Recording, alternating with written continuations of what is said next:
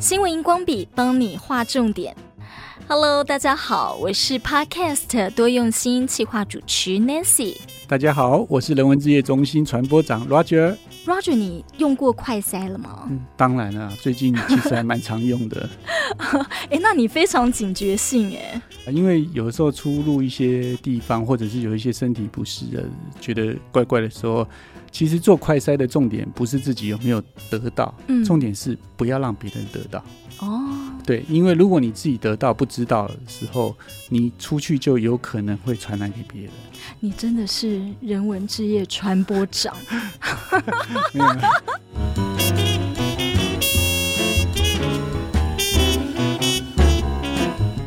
主要是啊，我最近从网络上看到一个梗图，你知道哪一个动物比我们还早做快筛吗？我其实不知道。好。最近我跟朋友，我们大家看到这个梗图是海龟比我们还早快筛啊。那我大概知道你在讲哪一个事情了。你应该是讲说那个呃，几年前那个海龟有一则新闻，它的鼻孔有被这个海洋的这个塑胶吸管插进去，让它导致不太能呼吸的那个照片。对。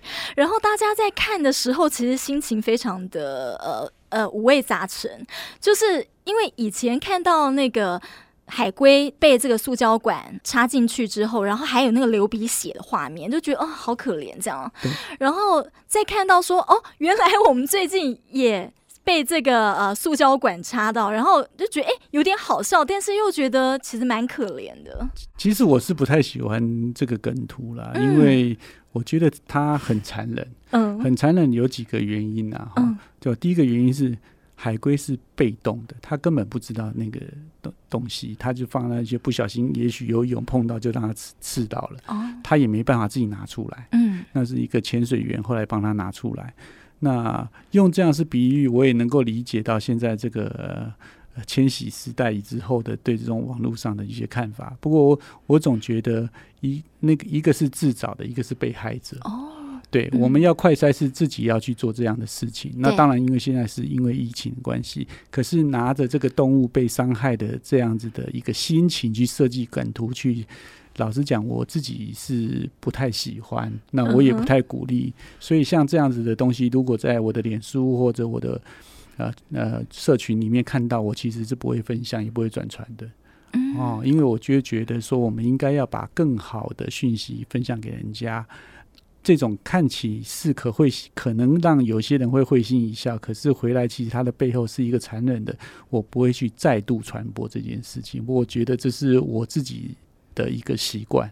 懂了解，这就是对啦，一些年轻人的哭诉。但我们会聊到这个啊，主要是呢，今天我们的主题就叫做汤匙和吸管的对决。刚刚讲到塑胶吸管，然后插到海龟的那个鼻孔很残忍。那呃，为什么海龟会被塑胶吸管给？呃，插到这个鼻孔呢，是说海洋有很多的塑胶类的这个物品，对不对？包括其中一个很大宗的就是塑胶吸管。对，如果我们以二零一九台湾这个 ICC 净滩行行动去统计的这个海洋废弃物的话，其实第一名的是这个塑胶瓶盖，第二名是保特瓶，第三名是烟蒂，第四名就是塑胶吸管。哦，哦，所以算起来，塑胶吸管。啊、呃，因为它不符合所谓的回收容容器，那它又是属于垃圾，所以很多人啊、呃，可能没有把它回收好，它就流到这个海洋里面去，就造成内脏海龟的那个我们大家很熟悉的这样子的状态。所以好在啦，好在昨天这个七月一号，我们台湾。有一则很重要、很重要的新闻，是我们呢也要呃为减速啊，就是在做更多的努力。就是呢，现在哦，限制所有的这个饮料店，你都不能提供发泡塑胶材质，就包括保丽龙这样子一次性的饮料杯。那如果你违反的话，最高可以罚到新台币六千元哦。除了罚之外呢，它也有奖励跟鼓励。也就是说，如果你拿这个环保杯去买手摇饮的话，诶，你至少可以优惠五块钱呢。对啦，钱是一个利基啦，最重要是还是你愿不愿意去用嘛。对，其实吸管为什么会变成到成现在社会这么大的问题？我们台湾虽然是七月一号，其实国外有很多很早的很早以前国家就开始做了嘛。嗯哼，那我记得 Nancy 好像有找到一篇新闻，其实是可以跟大家分享。呃，国外是大概是怎么做的？对，美国的 CNBC 最近在他们的首页就有报道说，加拿大决定要全面禁止使用生产还有进口有害的一次性塑胶。他讲到呃，grocery bags and straw 就是包括了塑胶袋还有吸管哦。那我觉得这个非常的不容易，因为每年我们呃全球的气候变迁会议呀、呃，就看到这些呃。碳排放大国，大家都制定目标说好，我们要来减碳，但究竟兑现了多少呢？在上个月的这个 BBC 也报道到说，化石燃料的这个二氧化碳排放占全世界的二氧化碳排放总量百分之六十四，而吸管其实就是这个石化产品。对，然后就像刚才呃 Roger 讲到的，吸管大部分都没有被回收，对不对？对，我有一个资料哈，这个资料是来自于这个 The World Counts 这个网站啊，嗯，他把全世界的一些数据做一些统计。那据上面的资料显示哈，一年呐，嗯，全球要制造五兆个塑胶袋，也就是说一秒钟要制造十六万个塑胶袋，但是呢，它的回收率只有一 percent，所以百分之九十九 percent 的都变成了垃圾。哇！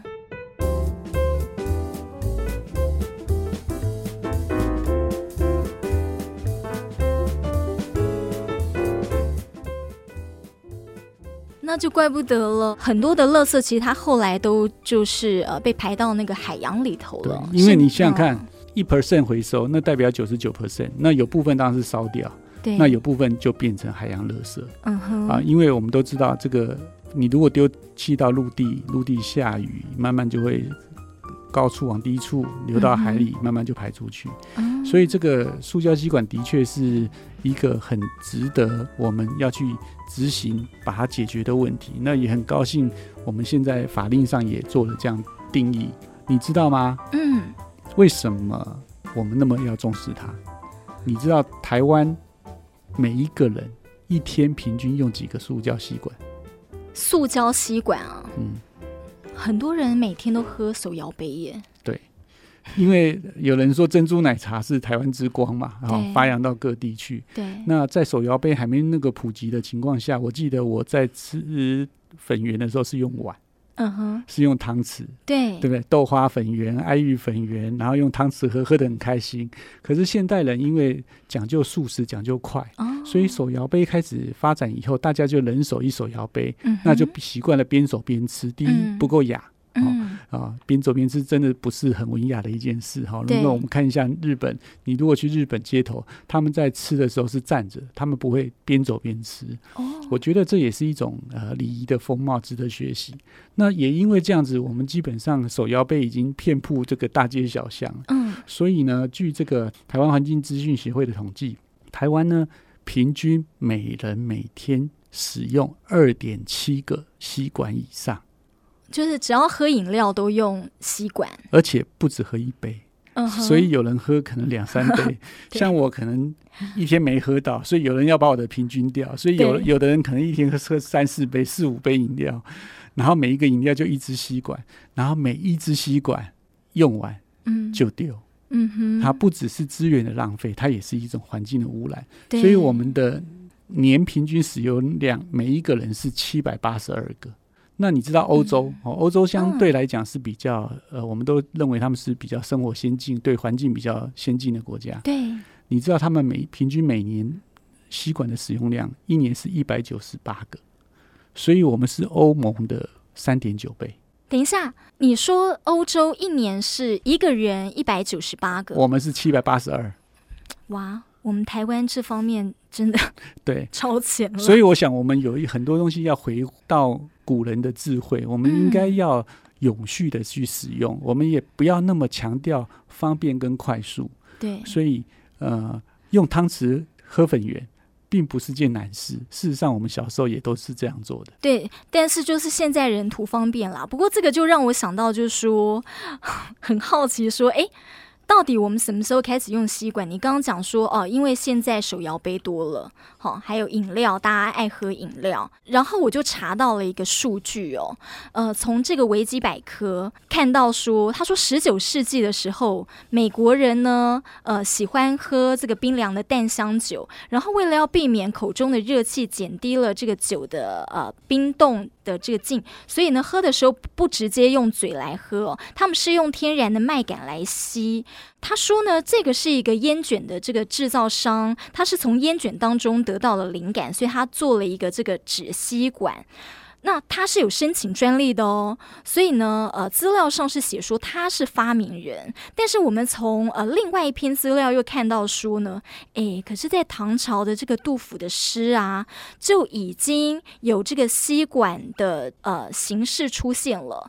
他说呢，那个时候啊，就是他要送行他的这个弟弟，然后他们喝的这个卤酒呢，就是用卤管。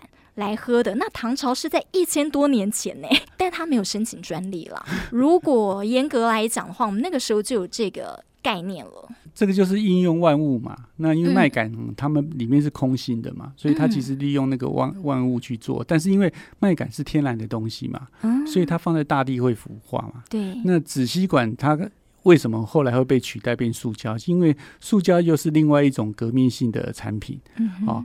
这种材料呢，它有可塑性，它有低成本，嗯、因为所以导致呢，大家就因为低成本，嗯，就会觉得它不值钱，嗯，所以就不珍惜它，因为你随处可弃，嗯、所以会才会造成这样子的这个塑胶吸管的泛滥。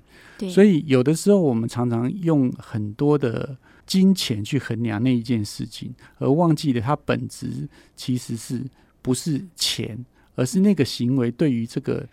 它的价值对于这个地球的贡献，我觉得这是一个是很重要的事情。所以，为什么有很多的东西到最后我们就不珍惜了？嗯，我记得最早发明塑胶袋的那个瑞典科学家，嗯，哦，他的儿子有出来帮他父亲辩证反驳一下。他在 YouTube 上有影片，大家也可以去看。他说：“我父亲当时发明了这个塑胶袋，塑胶做成塑胶袋。”他认为这个可以可塑性，可以重复使用是非常好的。所以在那个年代，他们把塑胶当做重复使用的袋子。嗯哼哼。可是因为它后来石化科技的发达，越来越便宜，我们把它变成一次性的使用袋子，完全不是那个初衷。哦。由于使用者不是那个初衷，不是那个珍惜，所以呢，就会变成随处可丢，才会造成现在塑化垃圾。会那么多，造成我们地球永续环境会造成这么样的大的损伤。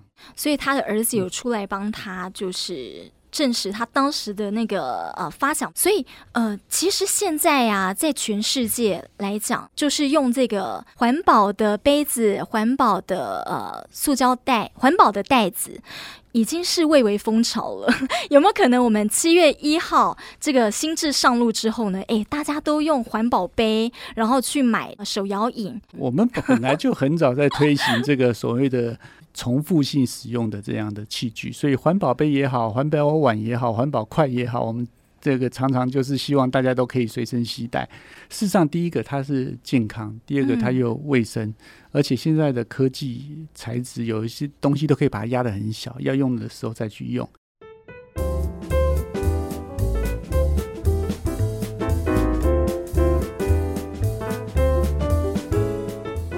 我记得这几年也很流行所谓的塑胶吸管，哈，有金属的，哈，对，也。也有也有一些人在设计所谓的纸吸管，不过返回来讲说，不管是用什么，其实它不会阻挡我们去想要饮用这个美味的饮品的这样的意念，完全只是取决于在说我们要不要改变一点点我们这样的习惯。当我们改变这样一点点的习惯的时候呢，诶，其实对这个社会无形中就会影响出非常非常的大的贡献。嗯，你说改变习惯了，我觉得呃，除了要从自身这个态度做起，我觉得改变需要勇气耶。对，回过头来看到刚才讲到加拿大，他们决心要减速嘛，后来他们就有一些呃，这个企业啦，哈，人民这反对的声浪说，你这样子可能会有损我们的经济。他他要呃禁止进口，然后禁止生产。对，这对很多的企业来讲，那个他们可能开始要转型啊，或者是就没有办法。利用这个塑胶类的物品赚很多钱了，所以我觉得呃还需要有勇气。但是加拿大他们政府却是铁了心做这件事情，对抗你知道少数要来对抗多数，我觉得这个要很有勇气。没有，这是因为我们对经济怎么去定义？嗯哼，啊，一九七一年有一个经济学家提出了一个叫佛教经济学。嗯哼，其实他就告诉了我们啊，有很很多的现代经济学，因为他一直鼓励所谓的这个呃供给跟需求，嗯，所以他把这东西去强调，但是他忘了除了供给跟需求以外，还有就是资源的有限性，嗯哼，跟执行完这件事情以后的处理性。所以我们讲的经济活动，为什么吸管那么便宜？其实是有一件事没有做到，吸管回收的成本。并没有把它放在那个产商品的价值。哦，如果我们把全球现在所有的海费啊这些吸管全部要清掉，可能不知道花到几百兆，可能还用不完。你再把它摊到吸管里面，你就会发现吸管非常非常的贵。如果我们为了我们的下一代，这些东西因为它是万年不分解的，它就会越累积越累积越多。对，呃，前一阵子呢，在那个加州的这个大学。也做了一个研究，嗯、我们的鱼里面已经有塑胶为例，嗯、因为它不会被分解，它就是会一直风化、风化、风化、风化到某个小度的时候，它其实很轻，嗯、就会跟着这个大自然循环进去。那因为现在这个讯息呢，还没有做长期的追踪，嗯、到底塑胶微粒借由食物链进到人体里面会影响多大的影响？目前还没有一个科学的根据。但是我们总知道，这种外来的物质。不是一个天然的东西，嗯，总是对人体会比较不好的。你这样讲也让我想到，在英国的普利茅斯大学，他们也有做一个研究，也是讲他们发现，在他们的研究的这个鱼体当中啊，超过三分之一里头含有大小一公里以下的微塑胶，就像你刚刚讲的。所以这个食物链的话，吃下去 就很可怕了。还有一个讯新闻也是要可以跟大家分享的。嗯，在这个 No Plastic Oceans 他们这个网站里面，他们有做了一个预估啊。这个预估的资讯是每一年呐、啊，嗯，因为塑料而死亡的动物，预估是一亿个，超出你的想象吧？就动物都吃到这些塑胶，海洋动物而已。嗯哼，那海鸟呢？哦，他们的估计是一百万只海鸟死于塑料。嗯哼，对，所以不要小看我们，好像随时用一样这样一点点的塑胶的东西，因为据统计来讲哦，在台湾每一个人拿到的这个塑胶瓶啊、保特瓶啊，在消费者手中只停留二十分钟。嗯，对，我刚开始看到这个数据的时候，其实我是吓一跳哈，我说这怎么可能呢？但我后来仔细想想，也没错诶。你可能去买一个饮料，买到拿到手上，打开来喝一喝，二十分钟之内你大概就把它喝完了。对，喝完了以后你就丢到回收漏回收桶了，所以你就知道它是一个多么不环保的东西。我觉得就像刚刚这个 Nancy 讲的，嗯，改革需要勇气。对，政府。既然愿意下了这个法令去符合这个世界环保的潮流，我觉得我们应该要好好的去遵守，改变一点我们的生活习惯，对不对？只是把吸管变成汤匙嘛，对不对？而且一个汤匙可以抵好一千只吸管，如果你用一年可以抵七百八十二个吸管，在台湾来讲，对不对？汤匙又不容易坏，你用个十年就可以抵八千个吸管，你看你这样算一算，是不是很有成就感？有很有，而且经过你这样一讲，我觉得哎，其实汤匙更万用哎，它还可以吃便当、吃饭哦，它不只是可以喝手摇饮而已。完全符合我们今天主题，呃，汤匙和吸管的对决。对，好，真的希望呢，从七月开始哦，这个呃呃减速的这个新制上路之后呢，大家都能够带这个环保餐具、带环保杯在身上，然后让我们呢，我们也是跟上了这个时代的潮流，甚至我们带领了这个环保潮流。对，让我们一起让这个世界更美好，地球更永续。